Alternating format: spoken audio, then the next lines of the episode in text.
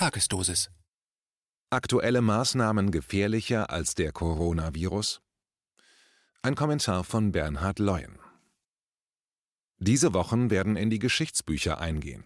Den 25. März 2020 sollte man sich daher besonders merken. An diesem Tag kam es zu einer weitreichenden Entscheidung im Deutschen Bundestag und diese wurde zur notwendigen Umsetzung als Beschlusspaket sogleich an den Bundesrat weitergereicht. Beinhaltend wurden gleich mehrere Gesetze geändert, allen voran das Infektionsschutzgesetz. Unter dem Tagesordnungspunkt 1d Gesetz zum Schutz der Bevölkerung bei einer epidemischen Lage von nationaler Tragweite wird zukünftig das Bundesgesundheitsministerium zu Anordnungen ermächtigt, die dann nicht mehr der Zustimmung des Bundesrats bedürfen. Laut verlinktem Protokoll kam es seitens der anwesenden Politiker zu keinerlei Wortmeldungen. Keine Diskussion, keine formulierten Bedenken, zum Beispiel von Wählern, also den Bürgern, keinerlei Einwände seitens der Vertreter der Bundesländer? Das Protokoll dokumentiert nüchtern, wie es ablief. Zitat nun kommen wir zur Abstimmung zu Punkt 1d, dem Gesetz zum Schutz der Bevölkerung bei Epidemien. Hierzu gab es ebenfalls keine Ausschussberatungen. Anträge zur Geschäftsordnung liegen nicht vor. Wir kommen zur Abstimmung und haben auch hier über die Zustimmung zum Gesetz zu befinden. Wer stimmt dem Gesetz zu? Das ist einstimmig. Damit hat der Bundesrat dem Gesetz zugestimmt. Zitat Ende. Zusammenfassend, am 25. März abgesegnet, am 27. März durchgewunken. So sieht demokratische Politik in Zeiten von selbstverursachten, also verschuldeten Krisen aus. Ziel des Gesetzes ist es, Änderungen im Sinne eines One-Stop-Shop zu ermöglichen. Dieser juristische Begriff bedeutet, dass alle notwendigen bürokratischen Schritte, die zur Erreichung eines Zieles führen, an einer einzigen Stelle durchgeführt werden sollen. Übersetzt, die alleinige Macht liegt im ausführenden, also einfordernden Ministerium samt dem dazugehörigen Abteilungsleiter oder auch Chefverkäufer. Aktuell Jens Spahn. Zweifel und Irritationen an den vielseitigen Maßnahmen seitens der Regierung und entsprechender Helfershelfer in den einzelnen Bundesländern lassen nun immer mehr Bürger sich kritischer äußern. Der Missmut wächst. In den öffentlich-rechtlichen Medien ist die Darstellung, also Erwähnung, weiterhin eher zurückhaltend, gegenüber einer permanenten Dauerberieselung von Schreckens, Panik bis zu Horrorszenarien. Christoph Möllers, Professor für öffentliches Recht an der Berliner Humboldt-Universität, resümierte am 29. März kritisch die aktuellen Entwicklungen so: Zitat: Wir beobachten also eine enorme Zentralisierung. Auf einmal vollzieht der Bund Gesetze, genauer gesagt sogar nur ein einziger Bundesminister, und die Länder spielen keine Rolle mehr. Zitat Ende. Ulrich Battis, ehemaliger Staatsrechtslehrer an der Humboldt-Universität zu Berlin, formuliert ähnlich kritisch: Zitat: wir sind trotz aller dramatisierenden Rhetorik nicht im Krieg. Deshalb sollten Verfassungsänderungen oder Regelungen für Notfallparlamente auf keinen Fall übers Knie gebrochen werden. Panik ist zu vermeiden. Mit Blick auf unsere gesamte Demokratie müssen wir immer bedenken, die Medizin darf nicht gefährlicher sein als die Krankheit. Zitat Ende. Es gibt nicht nur hinsichtlich juristischer Dynamiken Bedenken und Mahnungen. Das ZDF titelte am 29. März Zitat Kontaktsperre und Co. gefährlicher als Corona? Der Epidemiologe Gerard Krause befürchtet, dass sie zu mehr Toten führen könnten als das Virus selbst. Zitat Ende. Er mahnt im Interview, dass der Fokus der verordneten Maßnahmen nicht nur bei den Corona-Infizierten liegen sollte. Ein Fehler, denn, Zitat, wir wissen, dass zum Beispiel Arbeitslosigkeit, Krankheit und sogar erhöhte Sterblichkeit erzeugt. Sie kann Menschen auch in den Suizid treiben. Einschränkungen der Bewegungsfreiheit hat vermutlich auch weitere negative Auswirkungen auf die Gesundheit der Bevölkerung. Solche Folgen kann man nicht einfach so direkt ausrechnen, aber sie finden trotzdem statt und sie können möglicherweise schwerwiegender sein als die Folgen der Infektion selbst. Zitat Ende. Er sieht jedoch genannte Bedenken eher in ärmeren Ländern, da wir, Zitat, das schon gut abpuffern werden, weil wir ein reiches Land sind. Aber die Auswirkungen auf andere Länder sind noch gar nicht richtig absehbar. Zitat Ende. Es ist zu vermuten, dass dieser Zusatz ihm das Interview beim ZDF rettete. Anders formuliert, dieser vermeintliche Puffer kann sich in Deutschland auch sehr schnell als bröseliger Schaumstoff darstellen. Seit dem 11.03. mache ich täglich einen Screenshot von der Seite des Johns Hopkins Instituts zu der Entwicklung der sogenannten Corona-Pandemie. Für die Archive. Seit dem 13.03. mit dem Fokus auf die deutschen Zahlen. Diese lauteten bei Beginn 3059 Infizierte und sechs Tote. Am heutigen 2.4. stehen die Zahlen bei 77.981 Infizierten und 931 Toten.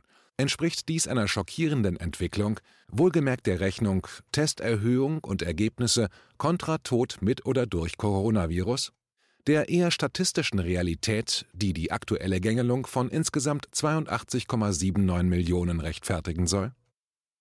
Rückblick, Zitat Die Krankheit greift um sich und mit ihr die Angst. Die Weltgesundheitsorganisation WHO in Genf befürchtet den Beginn einer verheerenden Pandemie mit weltweit Millionen Todesopfern. Auch in Deutschland war die Sorge groß, betont Professor Reinhard Burger, Vizepräsident und Leiter der Abteilung für Infektionskrankheiten am Robert Koch Institut in Berlin. Es war zu dieser Zeit nicht absehbar, ob das Virus, wie wir jetzt wissen, zu überwiegend milden Verläufen führte. Es mussten also Vorkehrungen getroffen werden. Und man muss sich klar machen, dass doch eine beträchtliche Zahl von Todesfällen auftrat, schwere Verläufe, die eine intensive Behandlung erforderten. Zitat Ende. Diese Zeilen stammen aus dem März 2010. Der Titel dieses Beitrags im Deutschlandfunk lautete Zwischen Alarmismus und Wirklichkeit. Die beträchtliche Zahl, von der der Vizepräsident damals sprach, hatte es in sich. Statistisch lassen sich je nach Quelle 230 bis 250 Tote in Deutschland zuordnen. Zur Belohnung seiner Einschätzungen war Reinhard Burger dann von 2010 bis 2015 Präsident des Robert Koch Instituts. Im Januar des Jahres 2010 beschäftigte sich der Europarat in einer Dringlichkeitsdebatte mit dem Titel Gesundheitsgefahr durch gefälschte Pandemien mit dem Problem der Einflussnahme der Pharmaindustrie auf die weltweiten Kampagnen gegen die Vogel- und Schweinegrippe. Initiiert wurde diese Debatte von dem damals amtierenden Chef des Unterausschusses für Gesundheit, Dr. Wolfgang Wodak. Er befand den Umgang mit der Schweinegrippe damals für Zitat einen der größten Medizinskandale des Jahrhunderts. Zitat Ende. Man könnte nun schon mutmaßen, warum ihm aktuell eine dermaßen aggressive, diskreditierende Kampagne widerfährt. Er ist ein Wiederholungstäter aus dem Blickwinkel der Politik und inzwischen mehrheitlich zuarbeitender Medien. Im Jahr 2018 blickte der Spiegel kritisch zurück. Zitat: Es musste schnell gehen im Sommer 2009. Nachdem die Weltgesundheitsorganisation WHO die Schweinegrippe zur weltweiten Seuche erklärt hatte, aktivierten die Behörden rund um den Globus ihre Notfallpläne. Ein Schweinegrippe-Impfstoff musste her, in kürzester Zeit, für Millionen Menschen. Nur so, das war der Gedanke dahinter, könne der Mensch die Macht über die Verbreitung des Virus zurückgewinnen. Zitat Ende. Mit der jüngst beschlossenen Gesetzesänderung zugunsten der Pharmaindustrie, pardon, ich meinte des Bundesgesundheitsministeriums, sollten spätestens jetzt die Alarmglocken klingeln. Betrachten wir noch kurz die damaligen erzwungenen Probleme auf dem Rücken der Gesundheit der Menschen in Deutschland.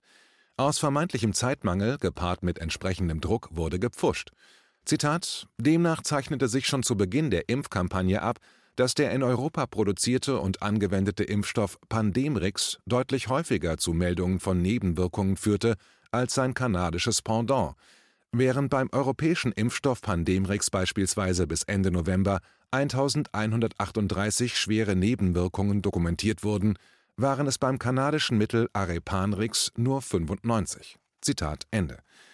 Am Ende erhielten etwa 30 Millionen Europäer 2010/2011 den Schweinegrippe-Impfstoff Pandemrix.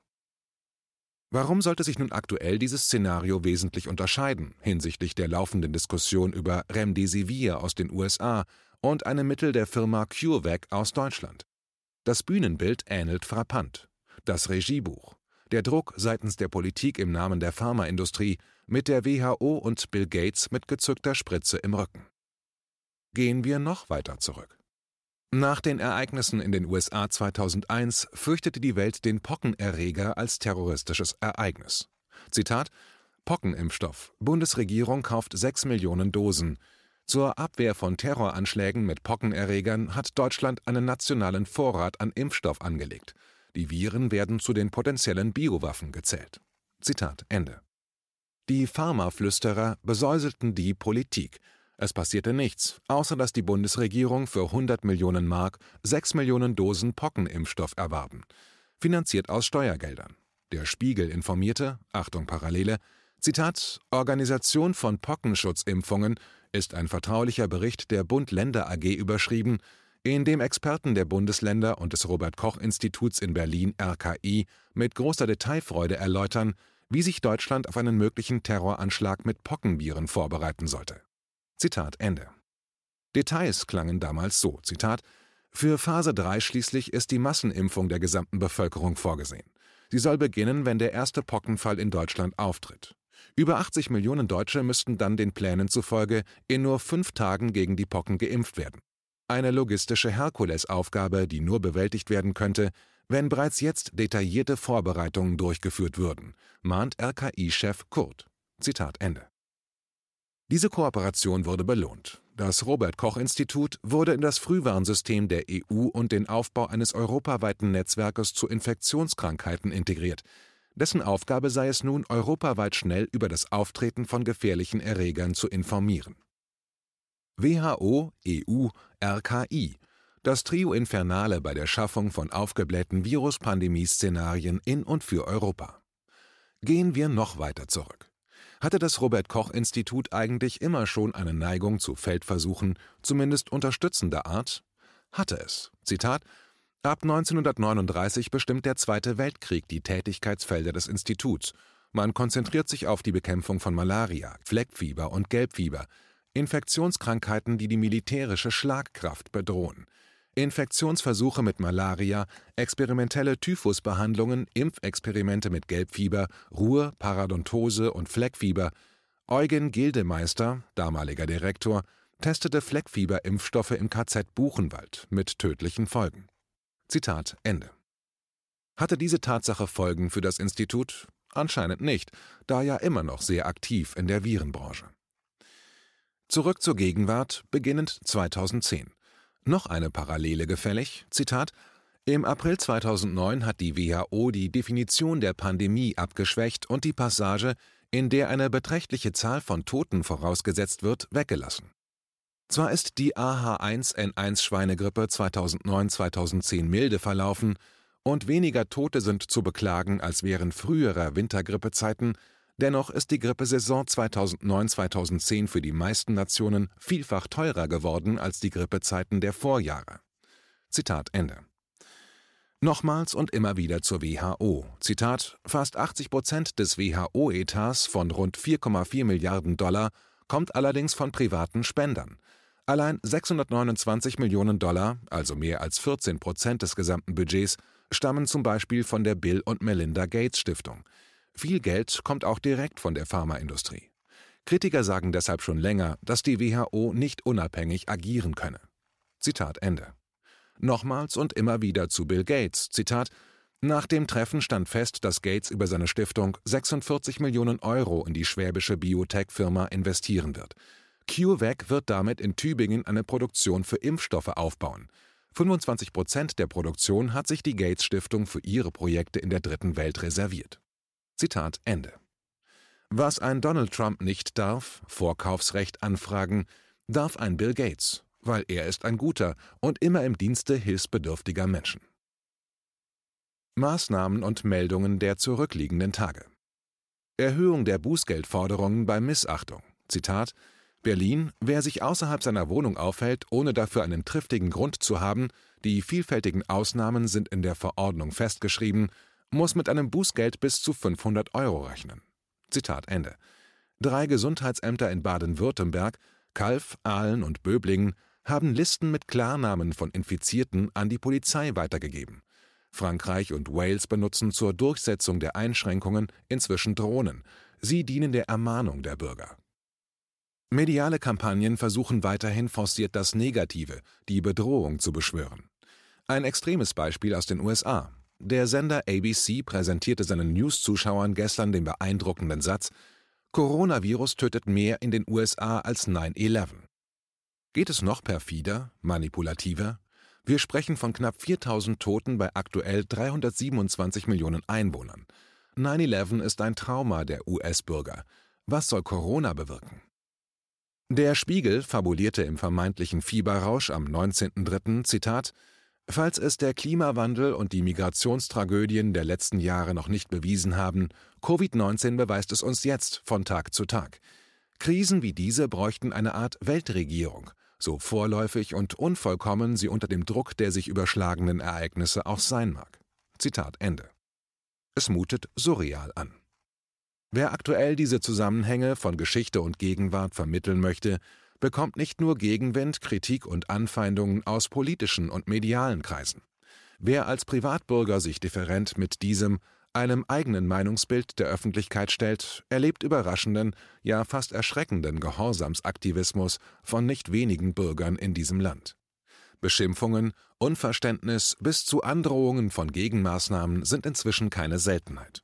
Viele fragen sich mittlerweile, wer agiert eigentlich aggressiver, der Virus oder mein Nachbar?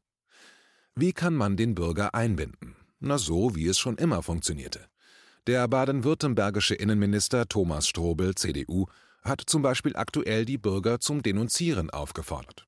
Wachsam soll er sein und dementsprechend Verstöße der Polizei melden. Zitat Wenn es Uneinsichtige gibt, die vorsätzlich oder fahrlässig dagegen verstoßen, müssen unsere Sicherheitsbehörden das wissen, damit sie das unterbinden können. Zitat Ende. Funktioniert denn so etwas heutzutage noch?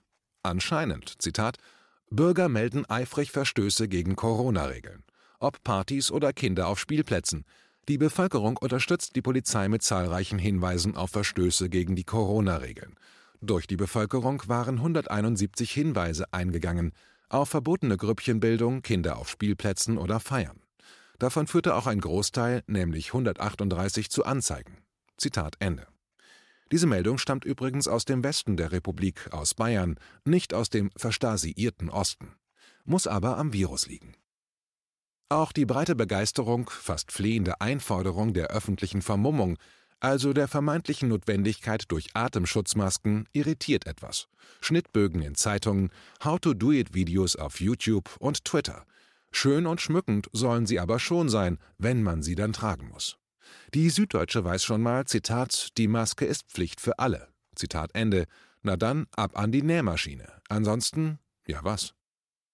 Professor Michael Butter, laut der Zeit, Zitat, führender Experte für Verschwörungstheorien, Zitat Ende, bekam am 1. April drei volle Online-Seiten, um aufzuklären.